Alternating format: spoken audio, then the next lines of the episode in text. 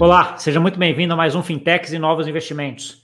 E hoje nós vamos falar sobre DeFi, uma iniciativa brasileira que está fazendo uma coisa bem legal aí nesse mundo de DeFi, automatizando muita coisa que vai ajudar muito a gente a fazer investimento dentro desse ambiente de DeFi. Tá? Para isso, eu trouxe aqui hoje o João, que ele é cofundador da DeFi Basket. Tudo bom, João? Oi, Gustavo. Tudo bom? É super prazer estar aqui. Muito obrigado pelo convite. É muito animado para falar sobre DeFi e sobre o protocolo que a gente está construindo para sua audiência. Tudo bom. Não, tem muita coisa que eu quero falar contigo. Assim, DeFi agora já teve aquele auge enorme no ano passado, né? Hoje está meio ali sendo aquele, aquele gatinho feio ali, mas a gente vai falar sobre isso ainda. Mas antes de tudo, eu queria entender um pouquinho aí a tua história, né, João? Como é que você surge aí nesse ambiente de DeFi, de Web 3.0? Conta um pouquinho para a gente aí. Legal, legal. É, meu background é, é, principalmente em dados e, e operação. É, eu trabalhei no mercado financeiro, num fundo de investimento de Brasília, bem pequeno. É, e aí lá aprendi bastante de Excel, depois fui migrando para programação, aprendi Java eventualmente. Gostei demais de programar e fui indo para fundo a, a, data science, etc. É, eventualmente saí desse mundo, fui para o mundo de tech, fiquei na, na Uber, Uh, fazendo coisas mais ou menos parecidas, então fazia muita, muita coisinha em Python, muito experimento, muito teste AB, e eu fiquei cuidando basicamente de promoção e experimentação. Então foi, foi uma experiência super legal, assim, de uh, trabalhar com tecnologia, mexer muito rápido nas coisas, ver um monte de coisa quebrar, fazer tudo muito rápido. Uh, só que eventualmente não, não me adaptei muito bem à empresa grande, etc. Eu estava bem infeliz e e fui tirar um sabático para decidir o que quer fazer da vida. E nessa história eu fiquei estudando um monte de coisa, estava é, estudando muita coisa de inteligência artificial, que era o que conectava bem com, com o meu background, mas eventualmente fui fazer um curso Solidity. E, e blockchain sempre foi um negócio que eu tinha curiosidade, achava interessante, mas nunca tinha gastado tempo realmente para aprender e entender. Em dezembro de 2020, eu peguei um curso da Udemy de Solidity, é, fiz em um mês e essa foi minha porta de entrada para esse mundo. Deixa eu até aproveitar, até para entrar um pouco nisso, né? Que Solidity é, é uma das principais linguagens dentro desse mundo de blockchain, né? Quão difícil foi para você aprender e entrar nisso, João? Acho que os conceitos fáceis, assim, os conceitos básicos são super simples, são fáceis. Acho que eu fiz o curso em uma semana, acho que eu tive uma ideia muito melhor do que eu tinha antes, então já, já me deu uma base bem legal mas acho que para realmente entender e, pegar os nuances do que dá para construir demorou bastante, assim. É, então, tá bom. Eu, eu ah, mas, mas é para quem. Porque é uma coisa que sempre eu vira e mexe me perguntam, né? Então, ah, por onde eu começo? É difícil? Não, programação, né? Então, então assim, eu entender que assim, o básico você consegue, de certa forma, fácil, e com base, é, e é como tudo na vida, né? Você começa do básico, aí você, ó, legal, coisa, aí você começa, ah, dá para fazer isso, dá para fazer, aí você vai crescendo com o tempo, né? Sim, é, o, o, básico é super fácil, tem algumas nuances de segurança que, dependendo do que você fizer, o básico pode ser super perigoso, né? mas no geral dá para começar a brincar fácil, sim.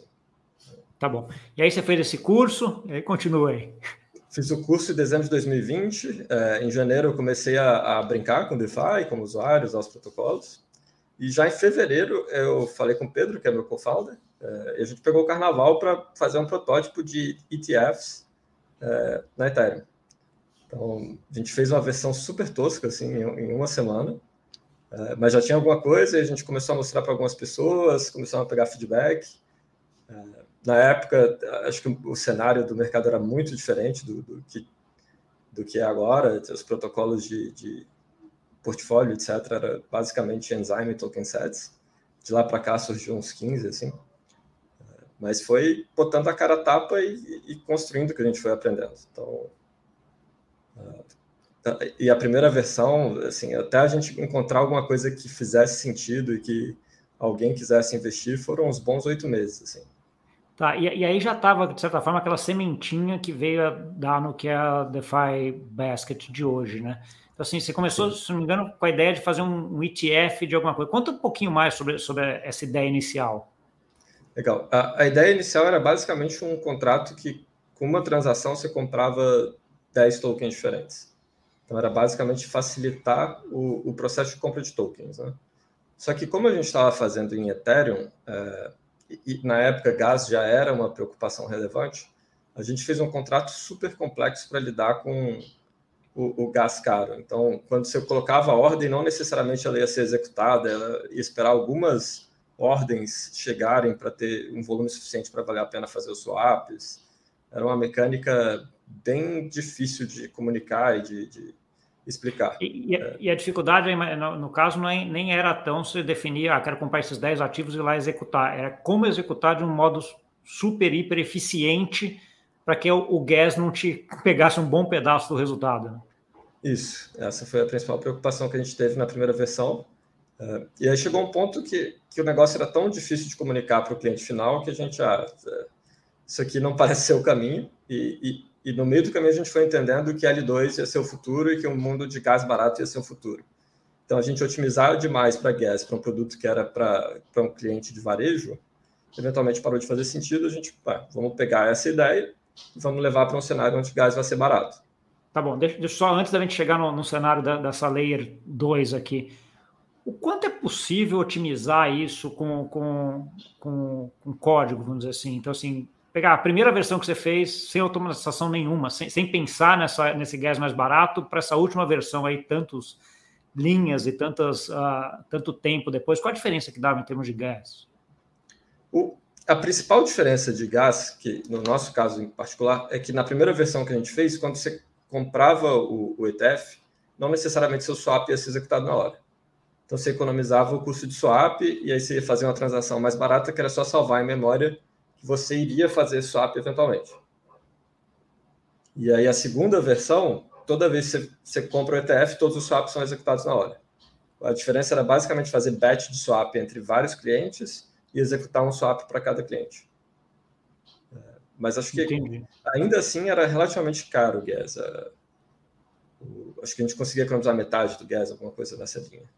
Entendi. É, que, que era uma economia, 50% é uma economia grande, mas ainda, dado os custos da rede Ethereum, dado que a gente vai executar várias transações, ainda custava, no overall, ainda ficava caro, né? Sim, sim. Tá, e aí você foi investigar Layer 2. Exatamente. E aí a gente fez essa versão, que era basicamente a mesma coisa, comprar um monte de tokens, só que na hora que você fazia a transação, ele fazia todos os swaps de uma vez só. Tá bom. Que e aí, a Layer 2 que você fala era Polygon, provavelmente, né? A gente foi para Polygon, a gente lançou em Polygon, é, mas desde sempre a nossa ideia está em várias chains. Então, o momento que a gente está agora é basicamente de testar produto, refinar as ideias, é, entender como é que a comunidade recebe o que a gente está fazendo. Mas uma vez que a gente tiver um produto mais robusto, a ideia é expandir para várias chains. Tá bom, tá bom. Mas só fechando hoje, então você tem, você tem uh, o produto uh, em produção em quais, em quais redes? Na rede da Ethereum com Polygon, pelo que eu entendi, tem alguma outra já ou não? Não, é só Polygon no momento. Tá bom, tá bom, mas você já está com a ideia de. E, e, é feito de uma forma que você consiga expandir rapidamente para outros. Exatamente. É. A gente já pensou desde o. Tem muitos meses que a gente está planejando ir para outras chains, então todo o código já está preparado para isso. Tá bom. A gente está falando de bastante tecnicidade aqui, eu vou dar uns passos atrás, até para quem não é tão técnico em relação a, a, a cripto aqui. Então, assim, a DeFi Basket, quem qual o principal caso de uso? Quem entra lá hoje, né? A gente já veio, você já comentou um pouquinho, mas hoje, quem entra no DeFi Basket entra para fazer o que lá hoje? Boa. Hoje o, o, produto é ele é orientado para DGEMs, não, não é a visão de longo prazo que a gente tem, mas hoje quem usa o DeFi Basket são usuários super experientes em cripto. Então, no geral, é, são pessoas que já usaram um monte de protocolo, tem carteira há um tempo razoável e e estão acostumados a fazer operações relativamente complexas. E, e, o principal caso de uso que a gente tem é, é o pessoal que quer simplicidade e facilidade na vida, assim, tá de saco cheio de fazer coisas ultra complexas e usa o DeFi Basket para gerenciar o portfólio de um jeito super simples. Entendi, um pouco naquela ideia de que eu tenho a ideia, eu tenho, quero fazer uma transação, montar uma posição, mas que vai envolver 5, 6, 6, 10, 15 transações, eu falei, caramba, vou ter que ficar acompanhando aqui. Essa parte operacional em cripto, para quem já tem um tempo que nem eu, sabe, né? para quem está ouvindo, sabe que é um negócio chato, né? Muito, é muito detalhe, muita operação para fazer. Então, assim, no caso aqui, o grande caso de uso é de você utilizar a plataforma para executar isso de uma vez só, uh, automatizando esse processo, ao invés de você ir manualmente um a um. Essa é a ideia, né? Exatamente. É, por exemplo, eu, eu cheguei até a anotar aqui os passos para montar uma posição na Jarvis, né? Que é um protocolo de stablecoins que não dolarizadas. é, que tem uns rendimentos legais. Assim, você consegue pegar 10, 15% em, em algumas stables, tipo dólar neozelandês, é, euro, são coisas que não são dólar, basicamente. E aí o passo são. E aí, Primeiro já, aprovar. Já, já, já é quase uma exchange de câmbio, no final das contas. Né? Ela tem vários stablecoins associados a ela de várias uh, uh, do mundo. Então você pode ficar lá, botar um basket de euro contra dólar, euro contra Nova Zelândia. Acho que tem, tem reais também, não, nem sei se tem. Tem, tem reais na Binance. É, e está pagando acho 40% ao ano esse pool na Dot, Dot Finance. Entendi. Aí você pode até fazer esses investimentos até em reais, até que é uma coisa que, tá. que é uma moeda que não é tão assim grande em relação ao mundo, né? Mas mesmo assim uh, tem. Tá, então daí você pega e coloca e já automatiza essas 5, 10, 15 transações aí de um modo uh, bem grande. Conta para mim como é que está esse desenvolvimento de vocês. Então, assim, em que passo, em que em que passo vocês estão hoje, vamos dizer assim, né? Assim, que, que, que, que, eu, que, que, eu, que, que te tira o sono hoje, João, na plataforma? Assim, no meu modelo mental, o passo que a gente está hoje, a gente tem basicamente um protótipo. Então, a gente tem uma prova de conceito. É, o produto ainda está bem... não está robusto. É, então, a, a, principal preocupação que eu tenho hoje é deixar esse produto robusto. Assim.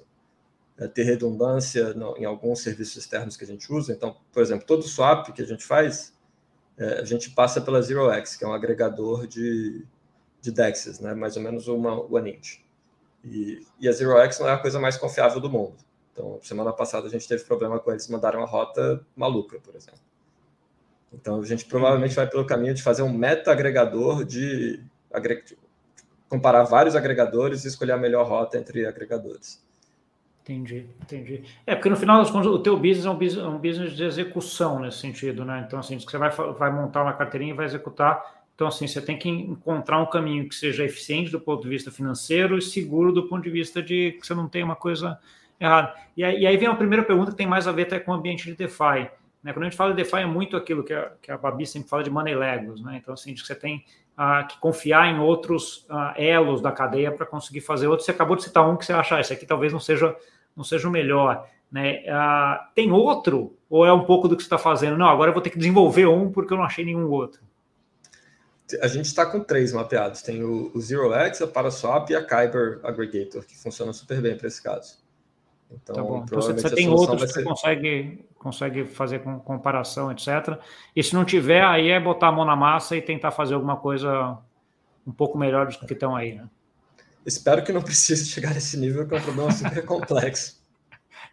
É, não, o, que, o, que eu acho, que eu acho curioso, até sempre que você está conversando com, sobre DeFi, é um pouco isso, né? Então, assim, cara, você tem, você tem alguns blocos que já estão de certa forma, consolidados. Né? DEX é um que já está consolidado. Né? Já tem algumas DEX bastante grandes ali que você não precisa mais para troca de ativos, já está. Mas esse para achar o caminho, pô, ainda é um negócio mais ah, que está começando. Né? Então, assim, talvez, cara, putz, não consigam com a segurança e com a confiança que você queira, putz, eu vou ter que arrumar um jeito de desenvolver ou de melhorar algum. Né? Então, assim, a, esse ambiente colaborativo de DeFi é um desafio. Sim, sim. É a beleza e, e, a dificuldade ao mesmo tempo, agora, eu acho. É, exatamente. Deixa eu parar um pouquinho a discussão agora sobre a DeFi Basket, eh, João, falar um pouquinho sobre DeFi de modo, de modo geral, né? Então, assim, a gente teve um boom aí durante o ano passado de DeFi, né? Todo mundo falava, aquela, todo mundo achando que era uma maravilha, que era a melhor coisa do mundo. Uh, quando a gente vê aí esses últimos, principalmente os últimos três meses aí, muita dúvida em relação a DeFi e muita dúvida, principalmente em stablecoins, depois do que aconteceu com o ST da Terra. Qual a tua visão sobre como é que a gente está no mercado hoje? Bom, acho que na hora que a gente fala desse, desse hype, o que, me vem na cabeça é aquele círculo de, de hype, acho que da Gartner. Né? Então, acho que a gente teve o pico, agora está no vale, é, e eu acredito que a gente deva ter uma retomada disso. E, meu principal motivo para acreditar nisso é que eu acho que os fundamentos são muito sólidos. Né?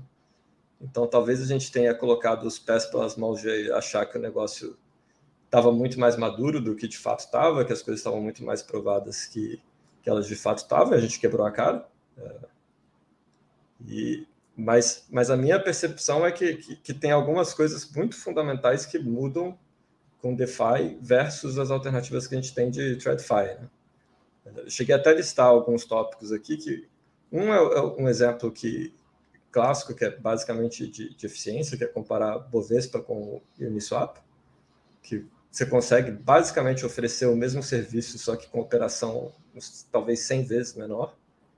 É, e eu, eu, vou fazer, eu, eu, eu, gosto desse exemplo, eu vou até além desse exemplo, João, que eu sempre comento assim, você pegar as DEXs contra, contra a SEX, né? Você pegar contra uma, uma exchange centralizada, né? eu não vou citar nome, mas tem várias aqui.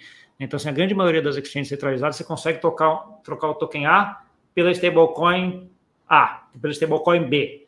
Se você quiser trocar pela stablecoin C, e não tem o par aqui, aí você tem que fazer a stablecoin A para C, para depois da C, para fazer. Então, assim, na, quando a gente está falando de DEX, não, né? No final das contas, é quase tudo contra tudo contra tudo, né? Você tem as piscinas lá e você pode fazer tudo. Com... Isso é de uma eficiência ah, em termos de quem quer fazer enorme, né? Então, assim, ah, por mais que automaticamente você sabe que ela está fazendo esse passo de um para o outro, na DEX ela, ela, faz automático, na SEX a maioria, a maioria você não pode fazer, né? Então, assim, dentro de criptos já tem essa diferença de eficiência do que a gente chama de DEX, que está dentro de DeFi, quando a gente vai para o mercado financeiro tradicional, que é quando você comparou com o Bovespa, aí o negócio é maior ainda. Né? E isso, na minha cabeça, é um ponto muito fundamental. Né? Todos os serviços financeiros ficam muito mais baratos, então você consegue competir com preço, porque você tem uma infra melhor. Sim. Isso eu acho ah, incrível. E, né? é, e, e, é preço, é transparência, é velocidade, né? Assim, é, é uma coisa que é eu concordo plenamente, mas fala, você, tinha mais, você tinha mais alguns pontos aí que você ia falar. É, tem um que eu nem anotei, mas essa parte de transparência, as coisas que deram pau nas últimas semanas, o, teve a Terra, né? Só que a, a, Terra especificamente tinha muito, muita gente falando, pelo menos no, no que eu sigo do Crypto Twitter, tinha muita gente que, que era, tinha um pé muito atrás com a Terra, exatamente porque conseguia ver o que estava acontecendo.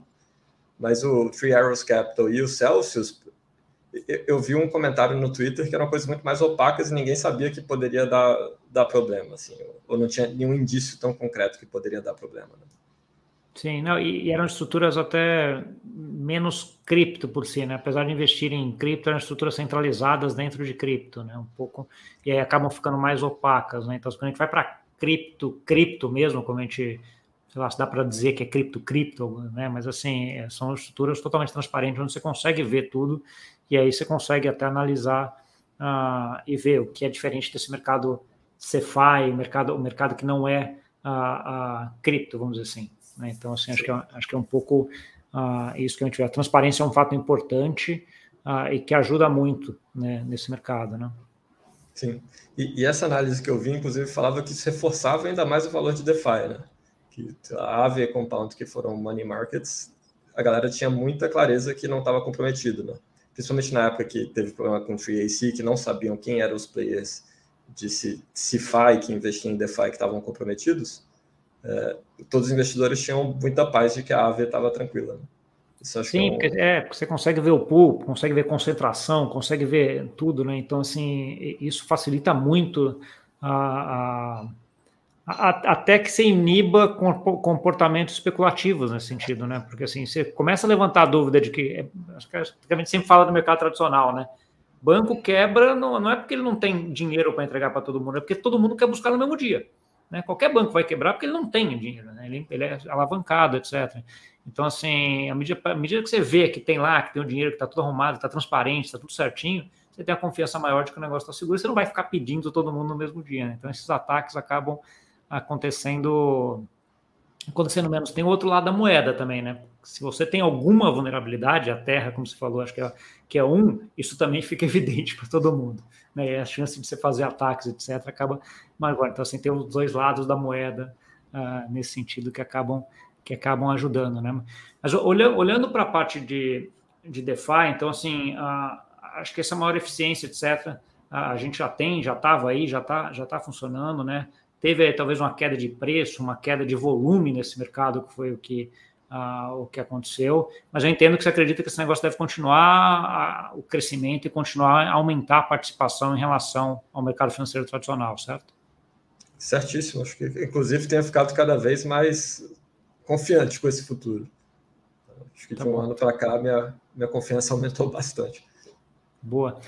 Queria analisar um outro aspecto também. Uh, João, DeFi é um negócio global, né? Então, assim, a gente está falando de ser no Brasil com uma estratégia aí que é a DeFi Basket, etc. A gente estava até comentando, você falou que a grande parte até dos usuários da comunidade da DeFi Basket nem é de brasileiros, né? Então, assim, como é que você vê você ah, colocado nesse mundo de DeFi, que é um mundo global, como sendo um brasileiro? É, é uma coisa que eu estou muito satisfeito com, com ter ido para um mercado global, assim, acho que do ponto de vista, sei lá, pessoal e de carreira, acho que não, não depender de risco Brasil é um negócio que me traz bastante paz. Então, conseguir uh, acessar o mercado global e poder competir nesse mercado global, acho que, que para quem puder, sei lá, para mim, acho que foi uma das melhores decisões que eu tomei. E... É, um desafio, é, um desafio, maior também, né? Porque no final das contas você está concorrendo com, com, o mundo inteiro daí, né? É, eu acho que sim, com certeza é um, é um desafio maior, mas eu acho é, que talvez parte, a, a, a maior parte do, do, do, desafio é dar o primeiro passo e se jogar, entender que uh, tem muita coisa para aprender, que você vai ter que, que, sair completamente da sua zona de conforto desapegar do que você acha que sabe e, e basicamente entrar de cabeça. Assim, acho que eu, eu tive uma experiência na, na Uber que acho que me marcou bastante, assim, em termos de achar que, que dá para competir a nível global e, e etc. Que a, a, Uber, basicamente, a, a estrutura, eh, a gente fazia growth. E tinha time de growth em, em vários países, então, uh, tinha times locais, tinha time regional, então tinha um time de growth latam e tinha um time de growth global, assim. E era muito legal que, basicamente, a gente conseguia pegar benchmark do, do nosso trabalho e, e, entender quão bem a gente estava. Assim. É, acho que, por um lado, é, a gente aprendeu absurdamente com os caras, então a gente herdou uma, uma infraestrutura de processos e, e de métricas e de metodologias para pensar sobre o problema que a gente tinha. É, e uma vez que a gente aprendeu isso, dominou isso, é, e, e a gente trabalhou e, sei lá, e, e, trouxe outras coisas que a gente fazia bem, lá, por exemplo, acho que a gente era bem criativo, o nosso time era um dos melhores times do mundo, assim. Então, é, acho que e eu vejo acho que DeFi de um jeito parecido, assim, acho que principalmente eu que, que não tenho muita experiência em cripto, acho que, que eu tenho parte das coisas que eu tenho que fazer agora é, é ficar muito atento é, prestar muita atenção no que está acontecendo, aprender muito é, sobre o mercado e sobre como se posicionar, então conversar com outros empreendedores, é, expor o que, eu estou fazendo, receber crítica de comunidade, etc. É, mas acho que uma vez que, que essa barreira é vencida, acho que é um cenário super frutífero, assim, acho que só é bem... É, acho que realmente tem que abrir mão do que você acha que sabe para poder desfrutar disso, mas mas essa, essa é a cabeça que eu tenho para lidar com isso. Entendi. Entendi. Você acha que o mercado, o ambiente de DeFi, na tua visão, ele é mais colaborativo ou mais competitivo? Eu acho que ele é bem colaborativo. É, com certeza tem competição. acho que tem até bastante competição indireta, assim, se, se for pensar com bastante cuidado, o que a gente faz acaba competindo até com o Uniswap da vida e coisas do tipo, né? Mas, no geral, a, gente recebeu um suporte muito, muito grande de outros protocolos, outras pessoas. Acho que é, é um cenário que é tudo tão pequeno que é, acho que não faz muito sentido ir para o lado competitivo ainda, né? Acho que o, o desafio agora é ficar vivo, né? É, tem muito para crescer o bolo ainda, né? É. O, né, nessa linha de desafio para ficar vivo, então você tem uma, uma startup lá, né, uma fintech, uma, é, uma empresa de cripto que você está está montando aí no DeFi Basket, e muita gente falando de caixa, né? Seguro caixa, porque a gente vai passar por inverno, vai ser difícil das startups conseguirem. Como é que você vê isso aí para frente? Como é que você está preparado aí para esse período aí de inverno em termos de captação? Legal. Uh, a gente fez fundraising em dezembro uh, e a gente foi com lá, uma mentalidade bem enxuta. Então, o nosso time agora tem quatro pessoas. Uh, a gente deve continuar com essas quatro pessoas não, não devemos aumentar time, acho que a gente está tá bem posicionado para construir o que a gente precisa. E, e a gente tem dois anos para construir produto. Então a ideia é que É, a gente tem um tiro para construir algo relevante. Acho que se a gente conseguir construir algo relevante que as pessoas realmente usam é, e, e, que faz sentido no ecossistema, eu imagino que não deva ter dificuldade para captar, mas é, com certeza vai ser um cenário muito mais difícil do que a gente enfrentou para captar a primeira vez. Né? Que tinha muita coisa aleatória pegando cheque gigantesco. Né? É, não, o último, sei lá, o último ano tá um negócio surreal, né? No final, até do final de 2021 você viu, você viu um negócio para nossa, né? Então, assim, mas, a, mas o curioso é que eu vejo, assim, do ponto de vista dos fundos de venture capital para cripto, você, você ainda tem muita gente levantando dinheiro, muita gente capitalizado ainda. Então, assim, tem muito dinheiro ainda que pode pode vir, por mais que tenha muita gente falando nesse negócio de inverno, de que se, se preparar, mas bom saber que vocês capitalizaram há pouco tempo e tem aí um, uh, um, um runaway aí tranquilo aí para fazer. É, a plataforma, assim, você já falou que ela está lá, usual, as pessoas podem testar, pode ver, assim, como, como é que como é que as pessoas estão testando? Qual é o tipo de feedback está recebendo? Como é, como é que está isso, João? Então, é, basicamente o protocolo está tá ao vivo, é defibasket.org. É, entrar lá, e são, são dois fluxos principais, você pode copiar algum portfólio que já existe. Então, tem alguns portfólios de stablecoins, se quiser algum tipo de, de é, ou, é, sei lá, em euro, e, mas tem dólar também. É, e, e, basicamente a gente tem gente usando o protocolo, muita gente vem da comunidade da Jarvis, que, que é uma das integrações que a gente fez, e a gente fez um, uma parceria bem legal com eles. E as pessoas botam dinheiro lá, a gente tem 117 mil dólares na plataforma hoje. E é isso, o feedback que a gente tem é basicamente a galera ou botando dinheiro, a galera gerenciando dinheiro e encontrando algum problema de, ah, esse preço tá, não está atualizado. É, é, é, as principais problemas que a gente tem hoje é, é em relação a, a, preço não atualizado e, e portfólio desatualizado. Assim. E aí tem a são coisas relacionadas à, à confiabilidade, velocidade, robustez do produto no geral. Então a gente está. Num... Mas, mas aí, aí, não é nada relativo ao core, no final das contas, porque não é, não é na execução, é simplesmente na demonstração de quanto é que está valendo hoje, é isso? Isso. É, a gente teve um problema relativo à execução semana passada, mas foi o, o primeiro problema que a gente teve desde que a gente lançou em, em novembro. É, que aí foi o problema que exatamente uma das dependências que a gente usava, que era o ZeroX, gerou uma, uma rota errada. Né? Entendi, entendi. Então, é, um pouco desse ambiente de DeFi que a gente estava comentando, que você tem lá os Legos que vai um dependendo do, uh, do outro. Outra pergunta, como é que você está falando de preços e coisas, como é que você vê o papel de oracles nesse, nesse mundo aí? Oracles de preço. Eu não tenho tanta experiência com Oracle. Assim, o, o nosso contrato não usa Oracle. É, eu uso Oracle para uma coisa ou outra para puxar preço. No, a gente puxa preço de muita coisa que depende de Oracle. Né? Você já, você já tá. É, aquele do Lego, né? Você é. tá o Oracle você já está puxando o cara de cima. Exato. entendi, entendi. Tá bom. É porque você tem, tem, muita discussão quando você tem movimentos de grande volatilidade que a gente teve nas últimas semanas, até de como é que esses órgãos se ajustam, né? Porque assim, a velocidade, como é que ele, que ele se ajusta, e aí tem efeito na, um pouco na, na cadeia total aí de, de coisa. DeFi Basket daqui cinco anos. Onde você acha que você vai estar e o que, que seria sucesso para você daqui cinco anos, João? Legal. É, o, o, principal problema que a gente tem resolvido é, é simplificar acesso a DeFi, é, é, é aumentar a acessibilidade de DeFi.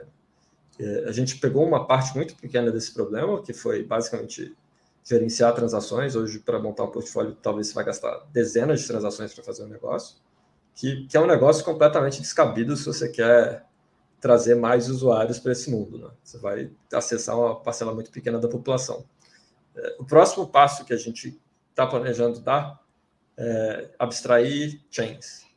Então, hoje em dia, esse conceito de você tem dinheiro na chain A, na chain B, você tem que ter dinheiro para pagar gas em cada chain, você não é, é, é pra, especialmente quando você pensa numa pessoa que está entrando em DeFi, que foi a experiência que eu tive recentemente, ano passado, é, é, é um negócio extremamente complexo para fazer. Assim. Então, eu consegui fazer isso porque eu estava extremamente animado, mas quando você pega um cara normal para fazer isso, até que seja uma pessoa tech savvy, é, é muito. É pedir demais, acho, para um usuário. Né? Então, Sim, essa parte de, é. de UX, vamos dizer assim, de, de, de, de DeFi ou de cripto com essas várias chains e várias layers, é um, um operacional enorme. Né? É. Então, a nossa visão para daqui a cinco anos é ser uma plataforma que simplificou tudo isso, abstraiu tudo isso. Você abre um site, abre um app, compra tudo que você quer, copia um portfólio, você não se preocupou com nada disso, basicamente.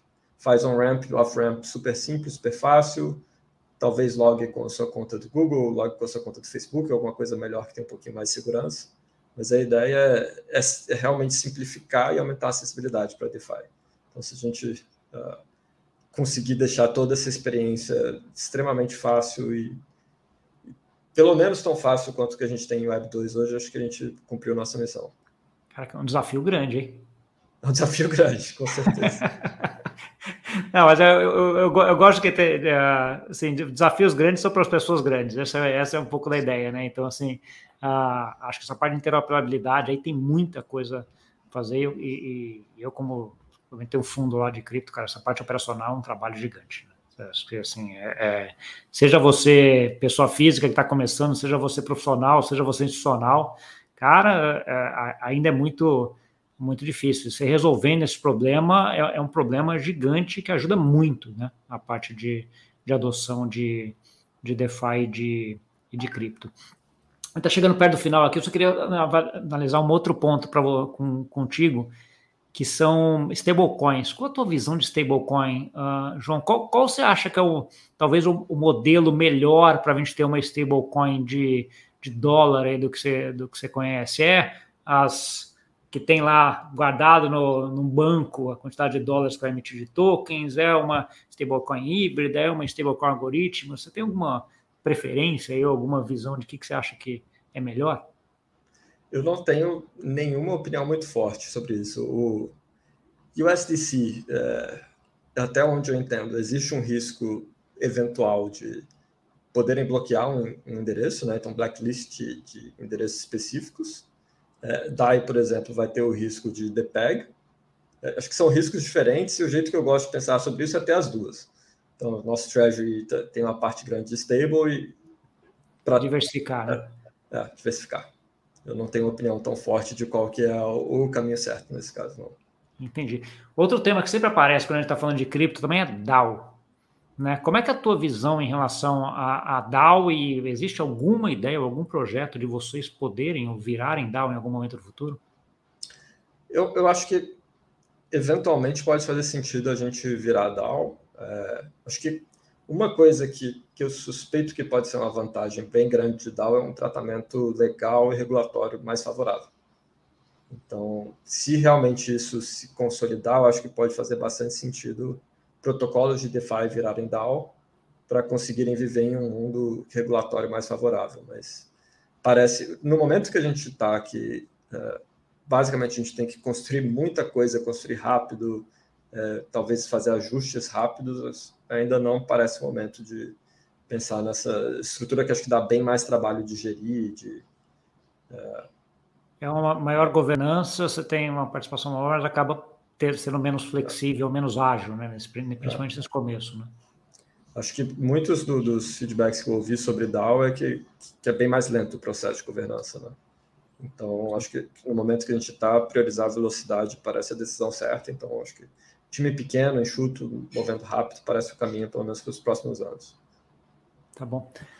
Ótimo, João. Eu queria que você deixasse agora por final, acho que uma mensagem final para quem nos ouviu aí e onde que eles interagem ou te contactam aí para continuar essa conversa. Excelente, Gustavo. É, primeiro, super feliz de estar aqui e falar sobre DeFi com a sua audiência. Estou é, à disposição para tirar qualquer dúvida. O meu Twitter é JoãoAVF. É, se quiserem testar DeFi Basket, é, defibasket.org. A gente tem um canal no Discord, você consegue encontrar o link é, no site. Ficaria muito feliz aí se tivessem alguns novos usuários e, e feedbacks da comunidade brasileira no que a gente está construindo. E fico à disposição aí se alguém quiser conversar. Um abraço. Valeu, João. Acho que vai sim. Acho que quem ouviu aqui esse papo inteiro e toda essa conversa, duvido que não tenha com vontade de ficar lá e dar aquela olhadinha, entrar lá no site, dar uma olhada. Eu vou colocar o link aqui na, na descrição, aqui embaixo também, para você dar uma olhada lá. Acho que vale muito a pena olhar testa, vê como é que funciona, né? Então, assim, acho que tem uma coisa interessante lá que está tá funcionando. Até uma das razões da gente vir conversar aqui, porque eu fui um dos que testou, olhei e vi, achei bem interessante o que vocês estão, o que vocês estão montando lá e com uma perspectiva bastante, bastante legal aí, João. É, e acho que é isso. Muito obrigado aí pela, pela conversa aí. Acho que foi um prazer conversar contigo e boa sorte aí nessa caminhada. Obrigadíssimo, Gustavo. Prazer foi meu. Muito obrigado. Tá bom. Para você que nos viu, isso aí, um brasileiro aí no mundo de DeFi, tocando uma coisa muito legal que pode ter uma mudança muito grande aí, tanto na parte de UX, de como é que a gente funciona, de como é que a gente faz investimento. Entra lá, testa, dá uma checada. Eu sempre falo que assim, para a gente aprender, acho que tem dois pilares muito importantes. O pilar de educação, onde a gente vai aprender na teoria, né, livros, aqui o podcast que a gente está fazendo, o YouTube, meio que você olhar e saber e conhecer as coisas. E outro é testar, ir lá, experimentar, né? Obviamente com valores pequenos, com alguma coisa que não vai comprometer nada no futuro, mas é a forma de você aprender melhor e ver. Né? Então, assim, aqui tem uma iniciativa bem legal que está começando aí e que tem uma perspectiva muito boa, tá bom? Não esquece de compartilhar com aquele amigo e amigo que gosta desse assunto, de dar o like aqui embaixo. Se você ainda não segue o canal, seguir o canal. E é isso. Obrigado e até semana que vem. Tchau, tchau.